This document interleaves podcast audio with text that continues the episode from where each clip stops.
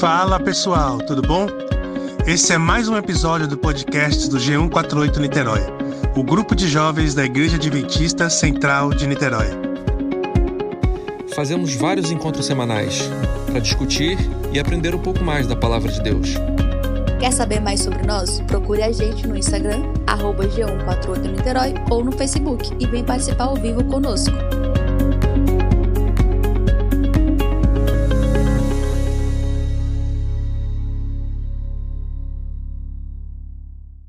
Sejam bem-vindos. Estamos aqui no nosso último, na nossa última reunião de domingo à noite. É, foram 22 semanas aqui juntos, é, várias coisas, vários aprendizados, é, várias coisas que a gente relembrou e outras que a gente descobriu. Obrigado por, por, todo mundo que esteve sempre aqui com a gente e foi muito bom. É muito é sempre bom estudar a palavra de Deus de verdade. É sempre bom é, aprender coisas novas. É, e hoje a gente vai terminar o estudo é, com o capítulo 22 de Apocalipse. Na semana passada estudamos capítulo, no capítulo 21 é, sobre o novo céu e a nova terra e a nova Jerusalém. Hoje a ideia é a ideia do capítulo 22 é mostrar um pouco mais sobre o que há na Nova Jerusalém, né, o que tem lá, é, ou o que não tem também. É, e e é uma preparação, né? um chamado, é um convite para que Jesus venha, para que as pessoas, para que a gente leve as pessoas para Cristo, para que as pessoas venham a Ele. Esse capítulo é um capítulo de esperança, é um capítulo de, de boa notícia, é um capítulo de convite para que a gente possa estar próximo dele, para que a gente possa levar mais pessoas para próximo dele também, para estar próximos dele. É o apelo final.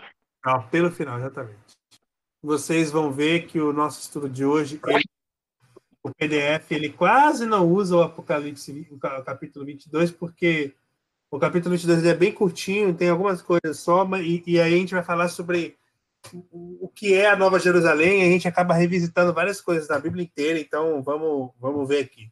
Eu vou ler o capítulo 22, depois a gente segue pelo, pelo estudo. O rio e a árvore da vida. É, então, me mostrou o rio da água da vida, claro como cristal, e procedia do trono de Deus e do Cordeiro. No meio da sua praça, em ambas as margens do rio, estava a árvore da vida, que produz doze frutos, dando seu fruto de mês em mês. E as, e as folhas da árvore são para a cura das nações. Ali nunca mais haverá maldição. Nela estará o trono de Deus e do Cordeiro, e os seus servos o servirão. E verão a sua face, e na sua testa estará o seu nome. Ali não haverá mais noite, não necessitarão de luz de lâmpada, nem na luz do sol, pois o Senhor Deus os iluminará. E reinarão para todo sempre. Disse-me o anjo: Estas palavras são fiéis e verdadeiras. O Senhor Deus dos espíritos dos profetas enviou o seu anjo para mostrar aos seus servos as coisas que em breve hão de acontecer. Jesus vem. Eis que venho sem demora. Bem-aventurado aquele que guarda as palavras da profecia deste livro. Eu, João, sou quem ouviu e viu estas coisas. E, havendo-as ouvido e visto, prostrei-me aos pés do anjo que me mostrava essas coisas para adorá-lo. Então ele disse: Olha, não faças isso. Sou conservo teu e de teus irmãos, os profetas, e dos que guardam as palavras desse livro. Adora Deus Disse-me ainda: Não cele as palavras do, da profecia deste livro, porque próximo está o tempo. Quem é injusto fará injustiça ainda. Quem está sujo, suje-se ainda. Quem é justo, faça justiça ainda. E quem é santo, santifique-se ainda. Eis que venho. A minha recompensa, a minha recompensa está comigo, para dar a cada um segundo a sua obra. Eu sou o Alfa e o Ômega, o primeiro e o último, o princípio e o fim. Bem-aventurados aqueles que lavam as suas vestes no sangue do Cordeiro, para que tenham direito à árvore da vida e possam entrar na cidade pelas portas. Ficarão de fora os cães, os feiticeiros, os adúlteros, os homicidas, os idólatras e todo aquele que ama e pratica a mentira. Eu, Jesus, enviei o meu anjo para vos testificar essas coisas às igrejas. Eu sou a raiz e a geração de Davi, a resplandecente estrela da manhã. O Espírito e a noiva dizem: Vem. Quem ouve, diga: Vem. Quem tem sede, venha. E quem quiser, tome de graça da água da vida. Eu advirto a todo aquele que ouvir as palavras da profecia deste livro. Se alguém lhes acrescentar alguma coisa, Deus lhes acrescentará as pragas que, que estão escritas nesse livro. E se alguém tirar quaisquer palavras do livro desta profecia, Deus lhe tirará a sua parte na árvore da vida e da cidade santa, que estão escritas nesse livro.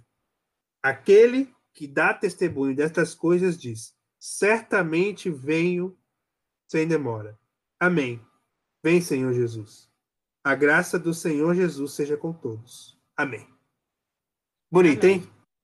Eu gosto, eu gosto principalmente desses dois últimos versos. Eu acho muito bonito isso. Aquele que dá testemunho das coisas certamente vem sem demora. Amém. Vem, Senhor Jesus. É, é, o, é o, o profeta pedindo e convidando Jesus para voltar e, e, fazer, e tornar real, e tornar presente tudo isso que está escrito aqui. Eu acho muito bonito e esse, esse capítulo ele, ele guarda promessas e, e certezas também muito bonitas. Vamos lá. Vamos ver aqui o que, que o nosso estudo diz. É, começa a ler aí que eu tô. Os dois primeiros capítulos da Bíblia falam da criação excetuada por Deus, de um perfeito para a habitação dos seres humanos que ele criou. Os dois últimos capítulos da Bíblia também de criando um novo mundo perfeito para a humanidade.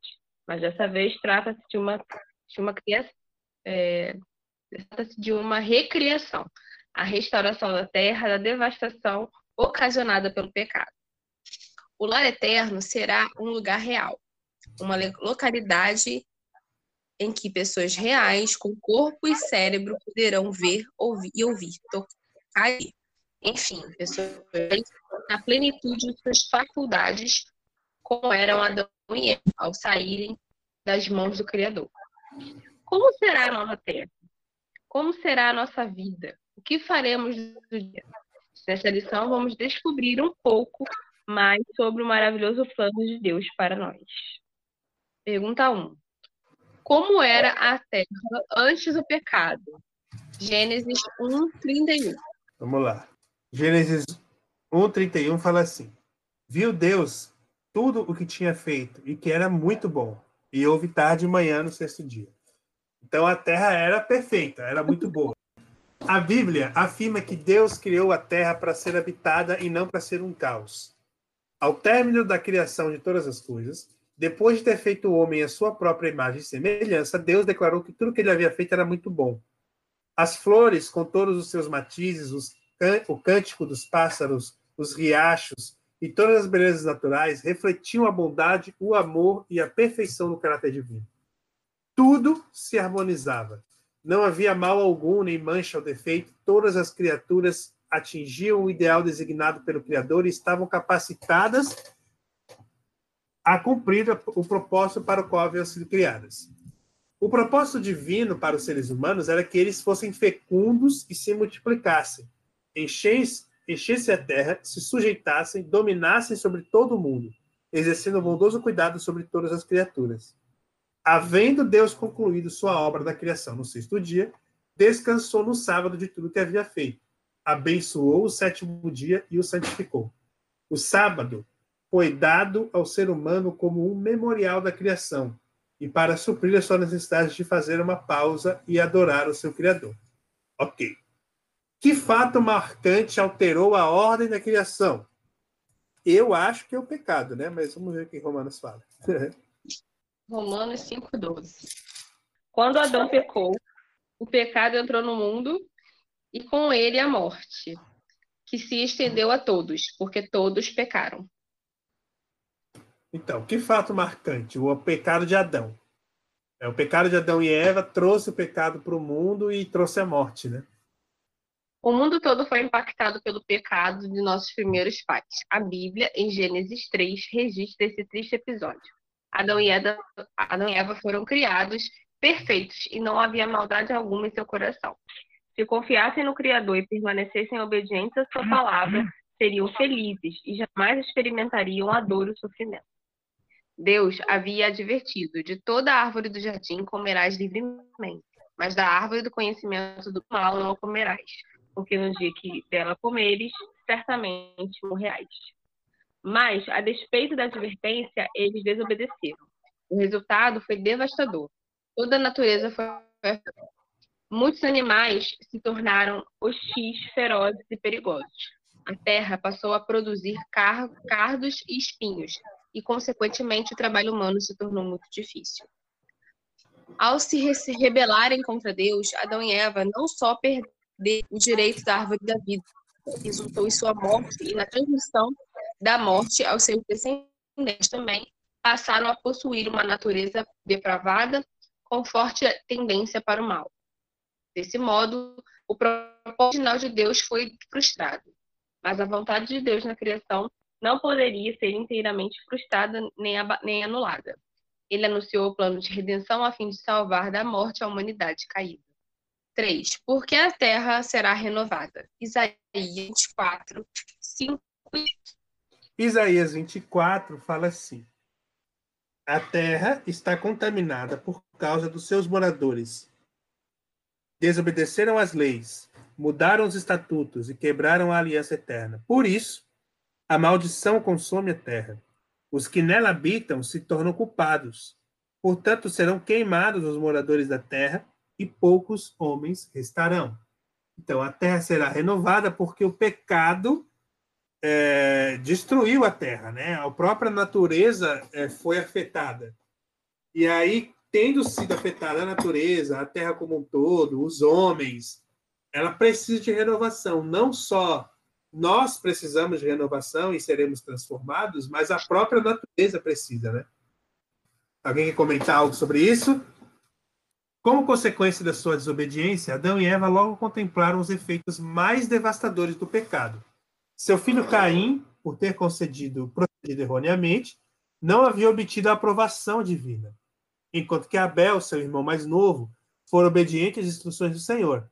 Movido por seu orgulho e inveja, foi possuído de grande ira e se enfureceu contra Deus e contra seu irmão e o matou.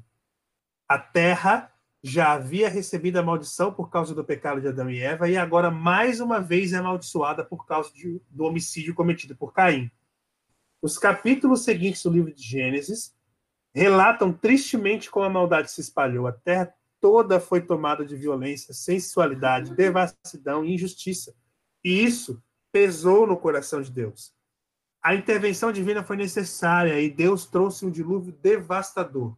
Assim, pereceu aquela geração, com exceção de Noé e sua família. Ao todo, oito pessoas.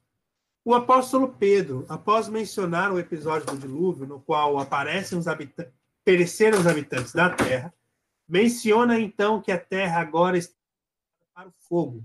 Ele diz: Ora, os céus que agora existem e a terra, pela mesma palavra, têm sido entesourados para fogo, estando reservados para o dia do juízo e destruição dos homens ímpios. A água e o fogo são instrumentos escolhidos por Deus para purificar este planeta depois de quais acontecimentos a terra será restaurada e purificada? Eu leio essa, essa questão de de como que como que deu, como que Adão e Eva caíram. Eu estava estudando a lição e eu estava vendo que já tem tempo, já tem umas semaninhas, umas duas semanas, que o nome Eva só aparece após o pecado, né? como que. Ah, é, eu fico sempre nessa reflexão, não sei se vocês são assim também, mas nessa reflexão de pensar que o redenção sempre existiu, né? E por que, que Deus criou um ser, tanto que é o livre-arbítrio, né? Criou Lúcifer, um ser perfeito e tal, de acordo com toda aquela perfeição, e ele caiu, e. E como que, como que isso aconteceu? E vendo esse relato de, de, de da, do assassinato de, né, de, dessa questão de Caim, eu fico pensando que para Adão e Eva, eu acho que foram ali que eles sentiram, né, o mal que eles fizeram, assim, né, o que eles perderam de ver o filho na outra. Então, eu achei legal esse teu comentário aí de como, imaginando o impacto, né, que foi para Adão e Eva quando receberam a notícia, assim, de que um irmão matou o outro. Aconteceu um episódio... Disso... É, aconteceu é, é, uma situação parecida com essa lá em Santarém, assim, com pessoas conhecidas nossas, assim, e foi um choque pra gente, né? Tipo, nossa, como é que pode um irmão fazer isso com o outro? E aí, e aí tu falou, assim, de que, que ali eles tiveram, assim, como se fosse uma concretização do, da consequência do erro. Mas essa consequência, essa, noção veio imediato, logo após ali eles né, desobedecerem, já veio a vergonha, já buscaram se, se esconder, se esconder de Deus. Então, assim, ali já, já, já, já teve o, um impacto. Nossa, tipo, fiz alguma coisa errada, não deveria ter realmente feito.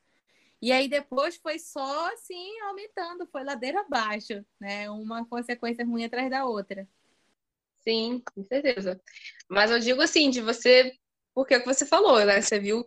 A gente tem notícias, né, de que isso acontece, filho mata pais, mata filha. A gente tem. E mesmo assim a gente se choca. A gente é doloroso, por mais que a gente saiba do pecado, que a gente saiba dos nossos erros, né? Eu estava conversando ontem com a Pri que, quanto, que se a gente passa um tempo refletir sobre as coisas que a gente faz, sobre os nossos erros, a gente está a gente está muito longe da luz. Quanto mais longe da luz a gente fica, menos a gente tem essa a gente percebe o pecado na gente, né? E aí de repente assim você viver isso, sentia vivido, visto um outro, e aí eles perceberem, porque por mais que eles soubessem do erro, das consequências do seu pecado, sei lá, a sensação sempre que eu leio, que me dá, é que eles sentiram eu não sou mãe, cara, mas a gente tem uns instintos, assim, né? De imaginar, caramba, olha só. Matei meu filho, sabe? Tipo, o que, eu fiz, sabe? Fiz um filho matar o outro, sabe? A culpa, o sentimento de culpa que eu quis dizer, entendeu? Não sei, é coisa da minha cabeça. Não sei se realmente sim, se eles são reflexões que eu, né? Mas não sei se, se foi exatamente assim também.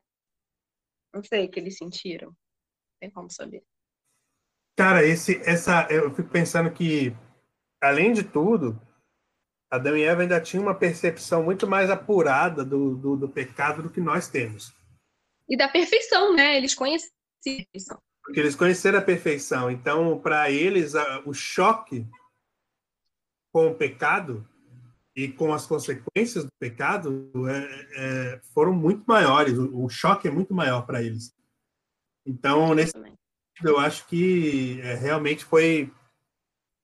E, justamente o pecado de morte, né? A morte, a primeira morte no mundo, ser do filho deles e, de, e consequência de um, de um ato de assassinato, logo, justamente esse, né? É pesado demais.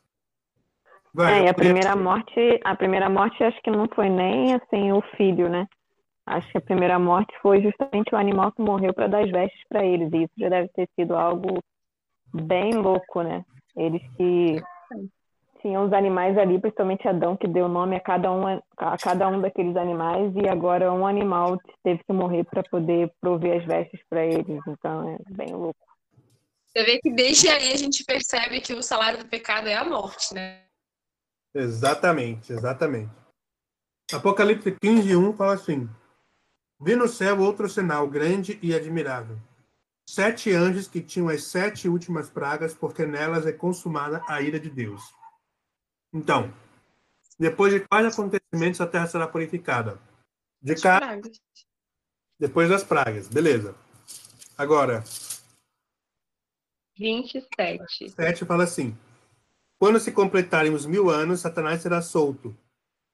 Então, depois da Satanás depois dos mil anos, no verso 10. O diabo que os enganava foi lançado no fogo e o fogo no, no lago de fogo de enxofre, onde estão a besta e o falso profeta. De dia e de noite serão atormentados. No verso 14, 15. Então a morte e o inferno foram lançados no lago de fogo, essa é a segunda morte. E todo aquele que não foi achado escrito no livro da vida foi lançado no lago de fogo. E no 21, então vi um novo céu e uma nova terra, pois já o primeiro céu e a primeira terra passaram e o mar já não existe. No verso 5, e o que estava sentado no trono disse: Façam nova todas as coisas. É curioso isso aqui, né? Porque. Ele resumiu os dois últimos estudos numa pergunta. É, e, e, eu acho curioso porque aí a gente tem uma noção de, de sequência. A, a, uhum. a Terra, ela existe, ela passa a existir, ou ela é feita após a destruição do pecado, né? Tipo, ela não existe antes. A Terra é purificada pela, pelo fogo, o pecado é destruído, e aí Deus faz nova todas as coisas e renova a terra. Né? A terra é renovada após a destruição do pecado. Né? Legal. Sabe que eu pensei agora? Diga. Será que os salvos, a gente. a gente vai assistir essa nova criação, já que ele criou o mundo e depois criou Adão e Eva. E como essa terra vai ser nova, a gente vai assistir ele criando tudo? Gente... Eu acho que não, porque na João ele vê descer a cidade santa. Hã? Então, porque João não vê da cidade santa? Ah, é, né? Mas é, mas é, mas é... que vê mas são duas coisas diferentes. A cidade santa é uma coisa, a renovação da terra é outra. Ah, sim, é verdade. É, eu, eu, acho, eu acho que a gente deve ver sim a Terra ser renovada por Deus num piscar de olhos, assim, os, as arvorezinhas nascendo. Eu também não acho. Não nada, você não piscar de olhos. Os, os, os bichos saindo da terra, os, os, os, os, os, como é que é o nome? Os golfinhos pulando na água, assim, e tal, os passarinhos saindo voando. Vai ver tudo. A Fernanda está perguntando se não, não é a mesma coisa. Não, Fê, não são a mesma coisa. A gente vai viver mil anos na Cidade Santa período de mil anos, a gente vai habitar nessa terra que a gente vive, mas uma terra renovada. Mas por mil anos a gente vai ficar na Cidade Santa.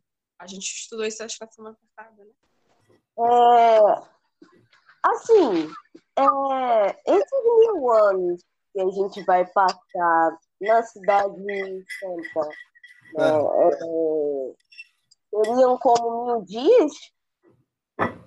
Não, mil anos, eu acho que são, são literais mil anos. A gente vai passar, a gente vai estar em período comprório, né? Aí vai ter passado pela parte do juiz. É, qual é, qual é, não, é, é comprobatório, né? O executivo já. Agora não. Acho que é o executivo.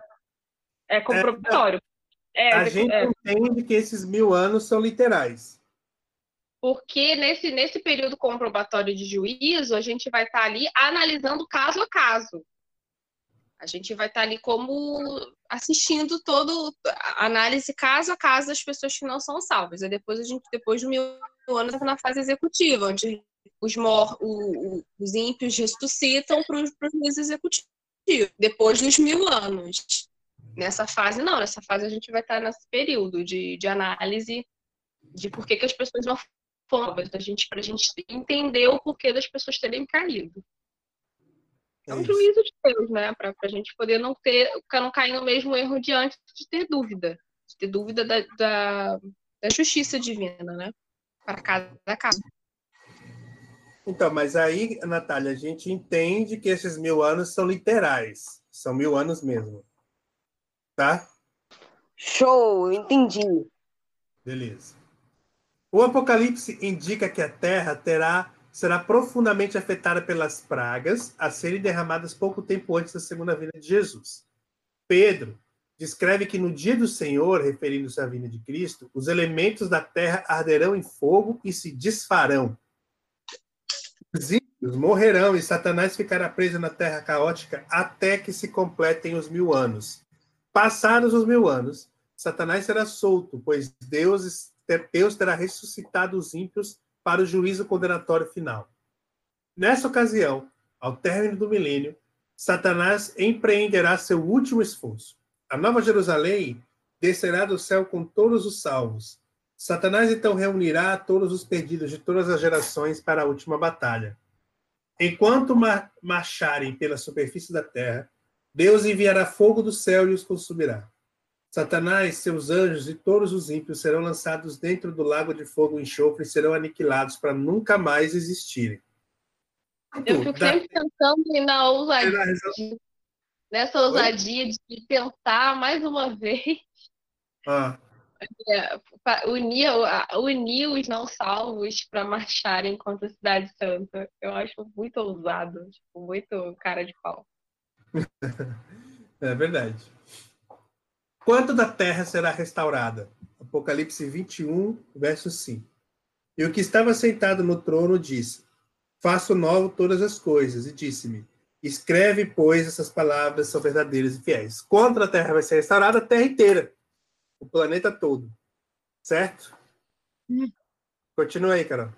Com a destruição de Satanás, os anjos maus e todos os ímpios, toda a terra será restaurada. Assim se cumprirá o que foi dito por meio de Isaías. Pois eis crio novos céus e nova terra, e não haverá lembrança das coisas. Jamais haverá memória delas. Isso significa que não sobrará vestígio algum da maldade, e não haverá maldição sobre a terra. Jesus declarou: Eis que faço novas todas as coisas. A Bíblia é enfática: todas as coisas serão restauradas. A própria criação será redimida do cativeiro da corrupção, para a liberdade da glória dos filhos de Deus. Como serão os animais na nova terra? Isaías 65, 25. 65, 25? Isso. O lobo e o cordeiro se apacentarão juntos, o leão comerá palha como um boi, mas o pó será comida de, da serpente. Não farão mal nem dano algum em todo, seu, em todo o meu santo monte, diz o Senhor. Então, os animais é, primeiro, serão vegetarianos. Engraçado que eu sempre quando eu vejo esse verso, o pessoal fica falando, ah, eu quero brincar com o leão, não sei o que. Eu falei, ai, gente, eu quero brincar com o cachorro. Do mesmo jeito. Os animais serão mansos. Legal. Sim.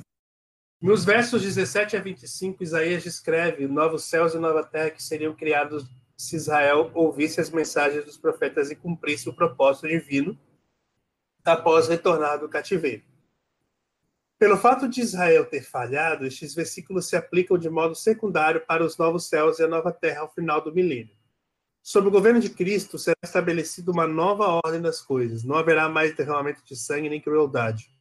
Os instintos básicos do mundo animal serão transformados por completo.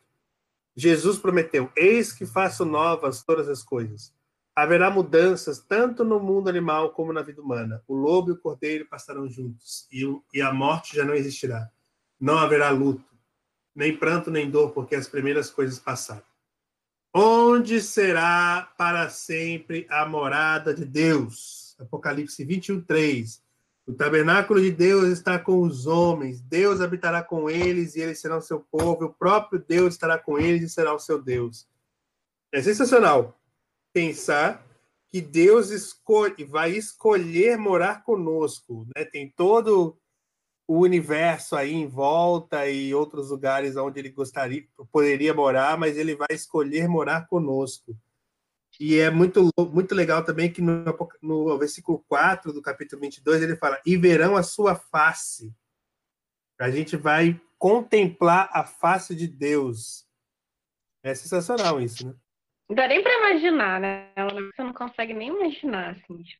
Não dá o quê? Um velhinho, Deus vai ser um senhorzinho, Deus vai ser uma mulher, não sei. Não consigo imaginar. O homem e é, mulher, né? Eu tenho nossa imagem na segunda nossa semelhança. Isso é para todos, para a humanidade, né? É. é, mas sabe, sabe o que eu pensei agora, que eu lembrei agora? Foi daquele filme do Alto da Compadecida, que ali tem uma cena, né, do julgamento e tal, e aparece um Jesus negro. Uhum. E aí é, tem uma. Aí pergunta, nossa, mas Jesus negro, não sei o que e tal. No, não na cena ali do julgamento, mas é, na, na, depois que eles voltam, né? Que eles é, saíram daquela situação, aí aparece um mendigo é, pedindo lá uma, uma ajuda, parece que é mais ou menos assim. E aí um deles fala assim, ah, no, no, que não ia ajudar, mas a mulher fala que era para ajudar, porque às vezes Jesus se disfarçava de, de, de mendigo para ajudar as pessoas. Aí ele fala assim: ah, mas Jesus negro, né? E ela faz um comentário que eu não estou lembrando agora, mas a justificativa dela é bem interessante, assim, é tipo como se fosse para para fosse um Jesus da, fosse assim para despertar na gente aquele lado que a gente não, não gostava, né? Tipo assim, para conviver com aquilo que é difícil para a gente conviver. É mais ou menos assim, mas eu lembrei agora, não soube me explicar. Não, mas dá para entender, dá para entender. Mas é por aí, assim. Isso, é meio... desafiar os preconceitos. Exato, exato. É isso que eu ia falar também. Muito bom. Muito bom. Legal. Continua, Carol. O trono de Deus e a base do seu governo universal são localizados pelas escrituras na Nova Jerusalém, que descerá do céu. Portanto, a capital, a capital da nova terra é Jerusalém. Em linguagem hebraica, Jerusalém cidade da paz. Isso significa que seu nome refletirá a realidade, pois o seu rei será o Messias e seu governo é caracterizado por fidelidade e justiça. Os dois primeiros capítulos da Bíblia descrevem um mundo sem pecado, sem maldição e sem morte. Os dois últimos capítulos do Apocalipse descrevem a terra restaurada, a nova terra. Os propósitos originais de Deus na criação se cumprirão na vida dos salvos, que viverão eternamente em companhia de Cristo. Reconheceremos os amigos e os familiares na nova terra? Mateus 8, 11. Eita, essa pergunta é a pergunta que todo mundo faz, né? É, é porque tem uma, uma, uma passagem que fala que a gente não vai ter lembranças, né? E aí fica nesses. Mas aí algumas pessoas falam que a gente não vai ter lembrança de, de coisas ruins e tal. E a gente até falou semana passada, né, que a gente ficou teclando nisso. E aí ele fala aqui, Mateus 8,11. Mas eu vos digo que muitos virão do Oriente e do Ocidente e assentar-se-ão à mesa com Abraão, Isaque e Jacó no reino dos céus. Então, se a gente vai saber quem é Abraão, Isaac e Jacó no reino dos céus, então a gente não vai perder os nossos nomes e a nossa identidade, né? Então a gente vai reconhecer sim as pessoas.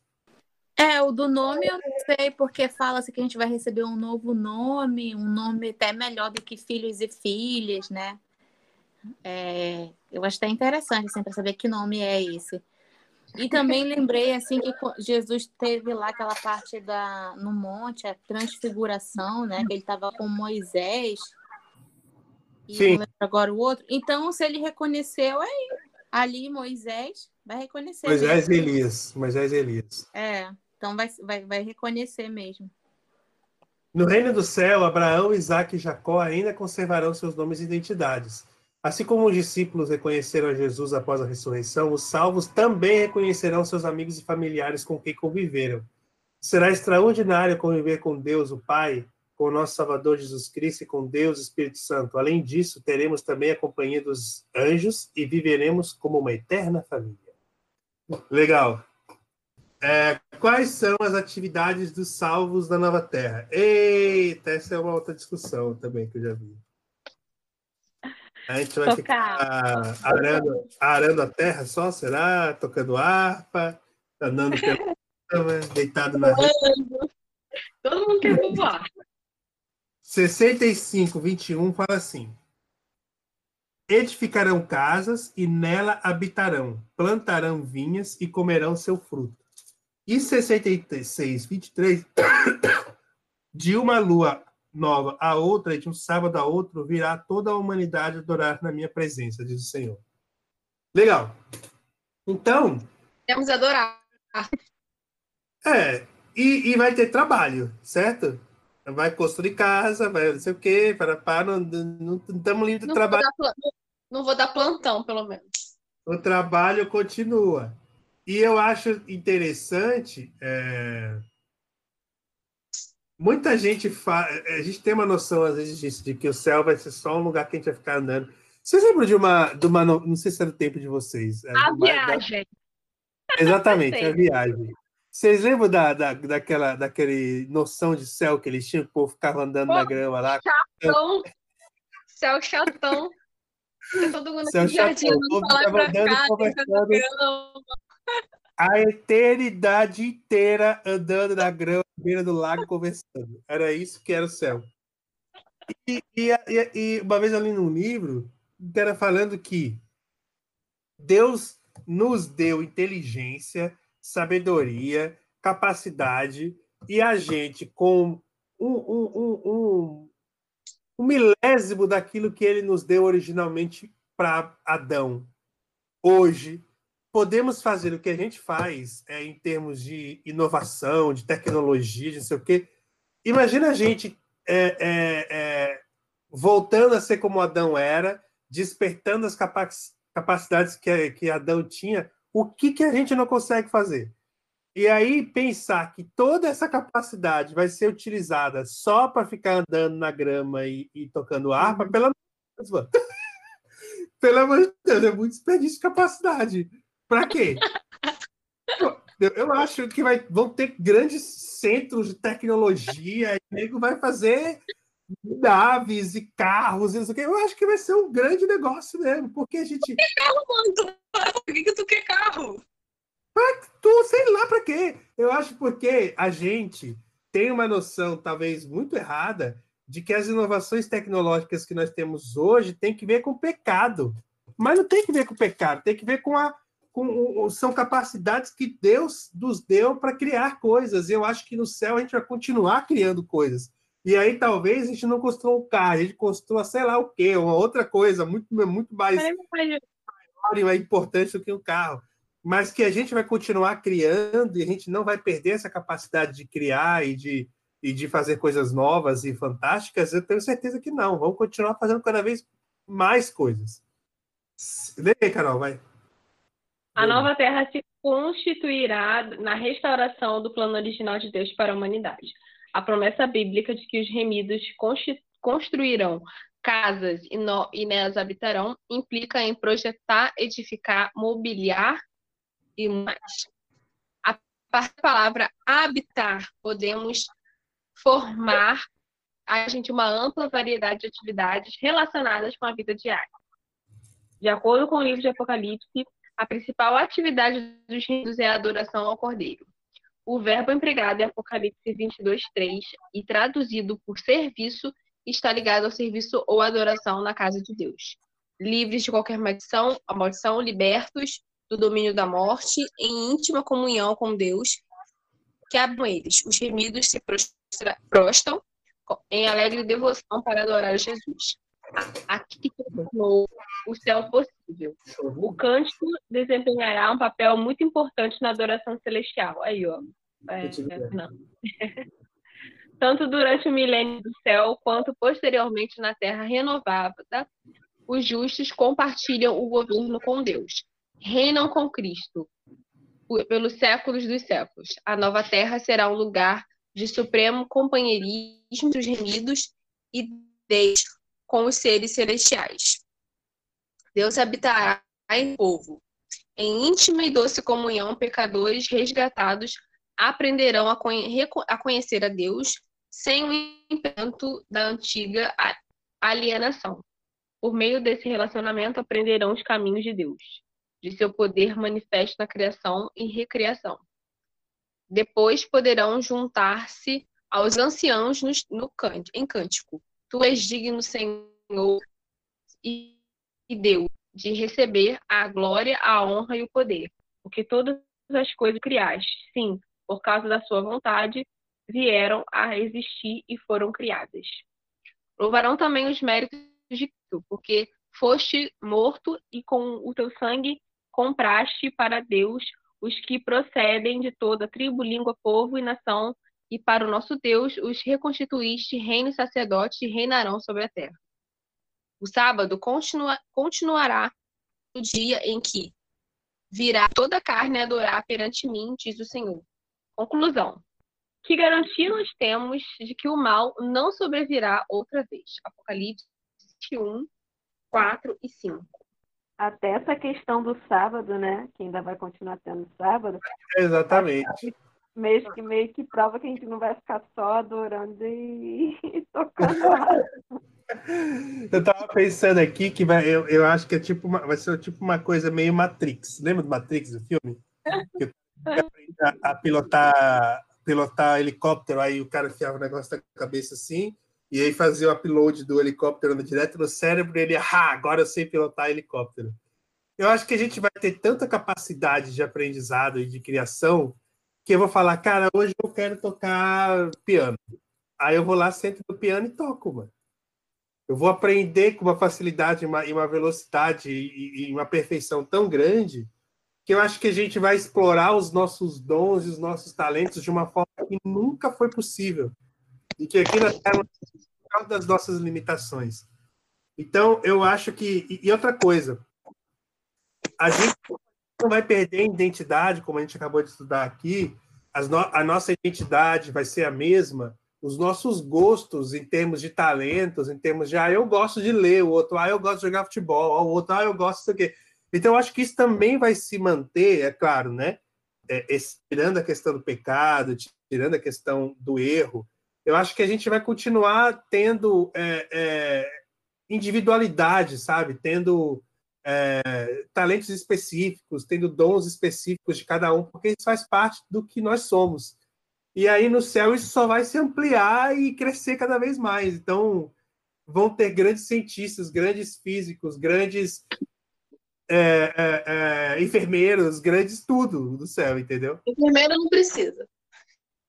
Ninguém vai saber. Sei lá, vai saber. Nem fisioterapeuta. Então, que garantia nós temos? No Apocalipse 21, 4 e 5, ele fala que Deus vai enxugar dos olhos toda lágrima, né? E no Apocalipse 22, 3, ele fala que não haverá mais maldição, pois o trono de Deus e do Cordeiro está entre os seus servos. Então, é, Deus promete que não haverá mais guerra, não haverá mais dor, não haverá mais morte é um reino de perfeição, sem, sem a dor que o pecado provocou, né? Eu acho muito interessante esse verso, até comentei com o Diego antes da gente entrar aqui, que no verso 10 fala, fala, em seguida disso, não lacre com selo as palavras proféticas desse livro, porque o tempo é próximo. Eu acho muito interessante que a gente sempre estuda Daniel junto com Apocalipse, mas em Apocalipse fala que não é para selar o livro, diferente de Daniel, que o livro foi selado. Então, eu acho bem, bem interessante esse, e também no verso 12 que fala: Veja, eu, ve, eu venho em breve, trago comigo a recompensa para retribuir a cada um de acordo com seus atos. Eu fico pensando que, quando foi que João escreveu isso, sabe? Quanto tempo tem que ele escreveu? Eu venho em breve, trago comigo a recompensa. Quanto tempo tem isso? Assim, as pessoas deixam a fé por causa da impaciência nessas, porque a gente espera às vezes uma vida inteira e Jesus não volta. E o que a gente tem é a nossa vida, a gente não tem mais nada. O tempo que a gente tem é o tempo da vida, a gente não tem um tempo além desse, né? Então, muita gente desiste, acaba abandonando a fé por conta dessa, dessa promessa que não se cumpre. Eu tenho uma pergunta que eu, quando a gente estava lendo o capítulo, eu parei para pensar que eu nunca, nunca soube por quê. Por que, que Jesus se chama de a estrela da manhã? Boa pergunta. Hum. O que, que é a estrela da manhã? Ah, é, verdade. Lúcifer. Lúcifer, Lúcifer. Sol? É o sol que você diz? Sol. Ah, é. tá. Porque ah. aqui no 5 diz, e não haverá noite, não, necessário, não haverá necessária, não, não, será necessária a luz da lâmpada, nem a luz do sol, pois o Senhor Deus brilhará sobre eles e reinarão para todo sempre. É, então não vai, não vai ter mais sol, não vai ter mais. A gente vai, ser, vai ter só a glória de Deus, né? Verdade. Show. É, e, e, tem a ver com. Eu, eu, tô, eu, joguei aqui no Google, né? Estrela da Manhã. Aí tem um, um site que. O que é a Estrela da Manhã? O que ela representa? E eu já li aqui, eu gostei demais disso. Ó. A Estrela da Manhã também anuncia o início do dia e o fim da escuridão. De modo semelhante, Jesus veio para trazer o fim da escuridão do pecado em nossas vidas. Ele é a nossa esperança que nos dá a luz de Deus. Então é, é, é, é a estrela que inicia o dia, né? É, é, e dizem também que a estrela da manhã é Vênus, né? Que é a primeira, que é a, a, a, que resta, né? A estrela que resta sempre no céu depois que o, quando o sol nasce. Então tem, tem que ver com tem muito, eu acho que tem muito, tem muito a ver com essa questão de que é a estrela que dá que dá a luz, né? Do, do começo do dia, acabou a noite começou o dia, acabou a, acabou a escuridão e começou a, a luz. Mas tem a Fernanda falou de Lúcifer, sim, em Isaías, é, é, também Lúcifer é chamado de estrela da manhã, né? Mas é, é, um outro, é um outro, é um outro símbolo ou um outro, é um outro significado, né? E no caso de Lúcifer é outra coisa, né? Ah, ainda mais nessa época que Lúcifer já vai ter sido destruído por tempo. Sim. É, que mais? Eu, a Carol falou desse negócio aí de, de, que as pessoas esperam e perdem a fé por esperar uma promessa que não se cumpre e tudo mais. E, e para vocês foi susto isso daí? Ninguém ficou com nada assim, nenhum questionamento, um, um, um é, o que que você, eu, eu fico pensando um assim, qual seria a atitude? O que que vocês falariam? Essa questão que eu falei de de que muita gente desiste da fé por conta dessa coisa de que pô, venho em breve, esse em breve chega. E se, se alguém chegar para vocês e falar assim, não, não tudo, porque Jesus falou que ia voltar em breve, até hoje não voltou, tá todo mundo cantando, só Arauto do Rei tem 50 anos aí cantando breve virá, voltará e até agora nada. O que, que vocês falam para pessoas? Assim? Olha, eu acho que passa assim pela cabeça de, de muita gente. Hum, já passou pela minha também, assim, de, de pensar, ah, será que é isso mesmo? Ou será que isso é tipo uma, uma história que, que vai se passando de geração em geração e que não, não tem sentido, a gente não vai chegar em lugar nenhum? Já parei para pensar por esse lado. Mas eu prefiro pensar no outro, porque do outro lado, é, ele ele é, tem mais tem mais firmeza para mim assim de que realmente Cristo vem, de que essa nova terra vai existir, de que cada um tem o seu tempo. Uma é, essa frase passou a fazer parte assim da minha vida já há alguns anos assim, ah, você tem o seu tempo, faça as coisas no seu tempo, não sei o que, até como um exercício assim de não se cobrar tanto. Então, é tem tem o tempo, né? Cristo tem tem o tempo, o controle da situação. E é, naquele próprio versículo também de Pedro fala que não é para a gente julgar demorada, porque ele espera-se que muitos se arrependam, se convertam. E às vezes eu quero que seja logo assim no meu tempo, mas a pessoa assim do lado que ainda não está no, no, no, tempo de, né, da, da volta de Jesus ainda. É bem complexo isso.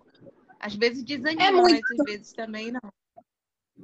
Porque assim, até a Fernanda escreveu aqui que o tempo de Deus é diferente do nosso. Não, eu entendo que o tempo de, obviamente, o tempo de, diferente, de Deus é diferente do nosso, até porque Deus é eterno e eu não sou. Eu tô falando na nossa ótica, na ótica de ser humano, tipo, como, como a gente falaria, porque a gente fala, a gente sabe disso, a gente está aqui junto, a gente tem a fé. a gente perde a fé, esse argumento não basta. É, mas é aquilo que a gente já escutou em várias pregações, né? A gente espera Deus pelo, pelo tempo da nossa vida, né? A gente não espera Exatamente. por mil anos. A gente espera por, eu estou esperando por menos que 20, né? Que eu conheci Deus faz quase 10 anos, então. Na verdade. É pouco tempo. Na verdade, assim, muita, é, pessoas que morrem 100 anos esperam no mesmo tempo que meu avô. Meu avô morreu aos 96 anos aqui, que eu ele teve de vida. Tem gente que morreu aos 96 anos há 100 anos atrás. O tempo de espera é igual. Ambos estão esperando há 9 anos, porque ali cessou o tempo dele. Eu acho, eu acho. É complexo, é muito complexo. Eu acho que é, primeiro essa questão do que a Fernanda falou que o tempo de Deus é diferente do nosso, sim, correto. E até porque ele vive em outra dimensão, né? Para Deus ele já voltou, né? No tempo dele, ele já voltou. No tempo dele, essa história toda já acabou. É, esse, é, no tempo de Deus, esse, é, esse plano da redenção, essa história da redenção já aconteceu e, e, e já aconteceu quando começou. Porque Deus está totalmente fora do nosso sistema de tempo. Não existe sequência de tempo para ele, porque não existe começo não existe fim. Então, para ele, a morte de Jesus já aconteceu quando ele quando a humanidade foi criada e quando ele passou a existir e a volta dele também já tinha acontecido. Então não tem não tem não, tem nenhum nenhuma correlação com o nosso tempo, né? O tempo de Deus. E aí, é, agora com relação à nossa espera, eu fico pensando também que a gente às vezes pode pensar que está esperando, não sei o quê, mas se Deus tivesse voltado mil anos atrás, quem era Diego na fila do pão? Não tinha existido, pô. Então, é, o, o, o, graças a Deus, porque ele não voltou há mil anos atrás, porque ele me deu a chance de vir a existir, vir a conhecê-lo e desejar estar com ele. é, eu acho que Deus. Eu acho é, que essa é a ótica bacana realmente pregar. A gente, a gente não, a gente não nunca vai, a gente só vai entender ou compreender bem isso é, realmente da, quando, quando a gente puder sentar com ele e ele explicar para ele, para nós, por que, que demorou o tempo que demorou, porque e talvez a resposta seja porque eu queria que você estivesse aqui comigo, entende? E aí talvez essa seja a melhor resposta. É, é, o tempo que está demorando é o tempo necessário para que eu me decida e eu esteja com ele e eu seja salvo. E, e cada um e para cada um de nós esse tempo é o mesmo. É o tempo de uma vida, é o tempo de eu, de eu, de eu conhecê-lo, me decidir por ele e, e cumprir a missão que ele me deu. E aí acabou. E aí... É, a gente tem tempo de oportunidades, né? Quem mais? Ou a gente pode terminar aqui nossa leitura. Vamos terminar aqui, né? Alguém tem que comentar mais alguma coisa do capítulo, do estudo? Eu falei que esse livro. Eu falei que esse livro era um livro de, de, de convites, porque eu tinha notado aqui, é, na época que eu estudei esse capítulo a primeira vez, ele, eu tinha notado assim: a missão da igreja não é lutar, mas convidar. Porque a gente vê aqui a igreja, o Espírito e a noiva dizem: vem. Quem ouve, diga vem. Quem tem sede, venha. Quem quiser, tome de graça da água da vida. É, Jesus convida as pessoas a, a, a, estarem com ele, a virem até ele. É, a, a, noiva convida o Senhor para que ele volte. Então, o, o, é um capítulo inteiro sobre convites. É, é Jesus está nos chamando, a gente está chamando Jesus e a gente precisa aprender a chamar os outros também para que todos participem desse momento, né? É, o, a, a nossa missão é convidar, convidar pessoas a estarem com a gente, a estarem com Jesus nesse momento da volta dele e nessa eternidade que ele está prometendo aqui. Eu vou ler aqui o final. A terra será purificada de toda injustiça e não sobrará vestígio algum de maldade. A lembrança não nos causará angústia, pesar ou sofrimento, e o conhecimento do grande conflito será uma salvaguarda contra qualquer rebeldia. Jesus ordenou a João: Eis que faço nova todas as coisas, acrescentou: Escreve, porque essas palavras são fiéis e verdadeiras. O grande conflito terminou, pecado e pecadores não mais existem, o universo inteiro está purificado, uma única palpitação de harmonioso júbilo vibra por toda a vasta criação, daquele que tudo criou emanam vida, luz e alegria por todos os domínios do espaço infinito. Desde o minúsculo átomo até o maior dos mundos, todas as coisas animadas e inanimadas em sua serena beleza e perfeito gozo declaram que Deus é amor. Amém? Amém. Último, último parágrafo no grande conflito, né? É isso. Então, eu estava aqui tentando entender o que, que significa é, selar o livro. É porque, assim, é, em Daniel tem essa questão de selar o livro, lá no, no capítulo lá de Daniel. Né? E aqui no, no Apocalipse, no Apocalipse né, é, é, o livro não foi selado. Mas selar o livro não significa que a gente vai entender todo o livro é, uhum. na primeira leitura ou alguma coisa assim. Então, o que significa selar o livro? O livro de Daniel ele foi selado porque ele não foi escrito por tempo de Daniel. Então, o livro tinha que ser selado para ser entendido mais à frente. O livro Apocalipse não, ele não foi ele já vem com a promessa de que em breve ele voltará. Ele foi escrito já Jesus já veio, Jesus já morreu, Jesus já ressuscitou. Então ele já vem com a promessa para aquele tempo. A partir daquele tempo já estava já tava vendo, vamos dizer assim. O livro de Daniel não, o livro de Daniel ele foi selado para o fim dos tempos. Não é um livro para o tempo de Daniel. Tanto que Daniel não entendeu muitas das coisas que ele escreveu, Daniel morreu sem entender direito, assim, acerca. Porque ele foi aberto mais à frente. Isso é um livro selado, é um livro fechado, um livro que para aquele tempo não era possível ser entendido. Show, show, entendi agora. E eu tenho uma pergunta.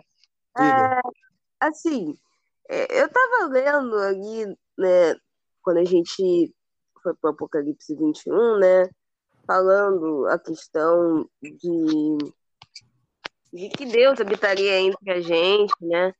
E que seu nome estaria na fronte, né? É, aí eu fiquei pensando, se o nome de Deus estaria na fronte, e os nossos nomes, eles estariam onde? Tipo, eu fico pensando, desculpa, Esse... é um é o mínimo Esse detalhe. nome é simbólico, Nath. Não vai estar escrito literalmente o, o, nome de Deus na nossa cara. Não é isso. É simbólico, é simbolismo de pensamentos, de, de, de, de porque a partir dos nossos pensamentos vêm as nossas ações. Entendeu? Não é que está escrito na nossa testa o nome de Deus, não é isso. entendeu? Desculpa, é que eu não, não, não consigo entender essa parte. Eu acho que... é, é quando fala que, que a, a, marca da besta, a marca de Deus é a marca da besta, entendeu? Não é uma marca literal, não é um código que você vai receber, não é isso. É, a, a marca vai estar na testa ou nas mãos, dizendo pensamentos e ações, né? Nas, nas mãos que estão relacionadas a ações. Não é que a gente vai receber um selo literal, assim, a gente vai lá ser selado para diferenciar quem é do povo de Deus e quem não é. Não é isso. Então, a, tem a ver, tem a, tem a ver, é uma marca de pertencimento e consciência. É, Exatamente. É, tem muita coisa nesse, nesses dois últimos capítulos que a gente estudou que eu entendo também que eu não sei até que ponto tudo que está aqui que a gente leu, ou algumas coisas até que a gente mesmo considera como literal, são realmente literais, entende? É, essa é uma das partes, por exemplo, que, pra, que não, que com certeza não é. Mas tem outras. Eu, eu acho que o, o, o, a beleza do Apocalipse, ou a, a, a, o desafio do Apocalipse, é, é toda a parte escatológica do Apocalipse, que acontece a partir do capítulo 14. É, o próprio, esse próprio estudo que a gente fez, é, ele fala, o autor fala, é, a partir de agora, né, quando ele começa a estudar o capítulo 15, a partir de agora, nós vamos estudar é, a gente não tem 100% de certeza das interpretações que os, que os teólogos têm e que a gente tem de tudo que está escrito aqui. Porque não tem como ter, porque ainda não aconteceu. A, a, até uhum. o, o, o, capítulo 14 são coisas que já aconteceram então na história. Então é mais fácil para a gente fazer os links históricos das, da, é, da, dos símbolos que o Apocalipse apresenta e aí entender o que, que ele quer dizer. Agora, do que vai acontecer, a gente não tem como saber. Então, é, muitas das coisas que talvez a gente entenda como literal, a gente entenda de uma forma, talvez não seja assim. Mas esses detalhes, eu acho que eles não são, é, é não são, não vou dizer que não são importantes, mas eles, eles são secundários frente àquilo que, que a promessa do Apocalipse nos dá. E é isso que eu gosto, e é isso que eu acho legal nesses, principalmente nesses dois últimos capítulos, é a promessa e a certeza da vitória. Isso é literal.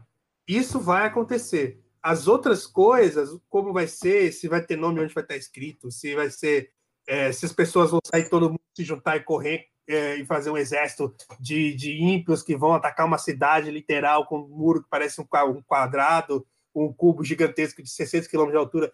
E esses detalhes, eu não acho que eles sejam importantes, entende? Estão ali é, para gente... uma coisa que a gente vai entender quando acontecer. Hoje, a gente tem uma, um vislumbre daquilo. E, e para mim, o importante, que tem que ser guardado e que tem que ser entendido, são as promessas da vitória, e que ela vai acontecer, e a certeza de que vamos ter um, uma terra na qual passaremos a eternidade com Cristo e essa eternidade é perfeita, essa eternidade não tem pecado. O pecado vai acabar e vai ser vencido. Eu acho que isso é o principal mensagem dessa parte escatológica do Apocalipse, entende? É, eu acho que a gente entender que a Bíblia como um todo, e principalmente Apocalipse, ele não é 100% revelado para gente. Deus revela para gente as coisas que são essenciais para nossa salvação. E o centro da Bíblia é Cristo. Então, o que não está revelado é porque Deus assim quis, que não fosse 100% revelado para a gente. Talvez pela nossa capacidade de entendimento, por a gente talvez não suportar uma verdade maior do que, a, do que a que a gente recebe. Mas é confiar em Deus e na sabedoria dele, do que ele está falando para a gente. Entender que o mais importante é realmente a gente se prender ao que Diego está falando, a salvação de Cristo, né? Beleza, vamos orar. Ora aí, Carol, vai pra gente. Senhor Deus e Pai, muito obrigada, Senhor, por essa noite, por esse estudo, por tantas coisas importantes que foram debatidas e por esse interesse que o Senhor nos deixou, deixou em nossos corações para cada vez mais estudarmos a Sua palavra, cada vez mais conhecermos os Teus desígnios, os Teus desejos para as nossas vidas, Pai. Que a gente, que essa chama, esse desejo de conhecer-te, continue aceso em nossos corações, que juntos a gente possa desvendar todas as promessas, todas as coisas que o Senhor tem para nossas vidas, Pai esteja conosco na semana que se inicia. Muito obrigada por essas semanas de estudo, por esses, por esses momentos de estudo onde podemos conhecer mais de Ti e ter mais desejo da Sua volta, Senhor.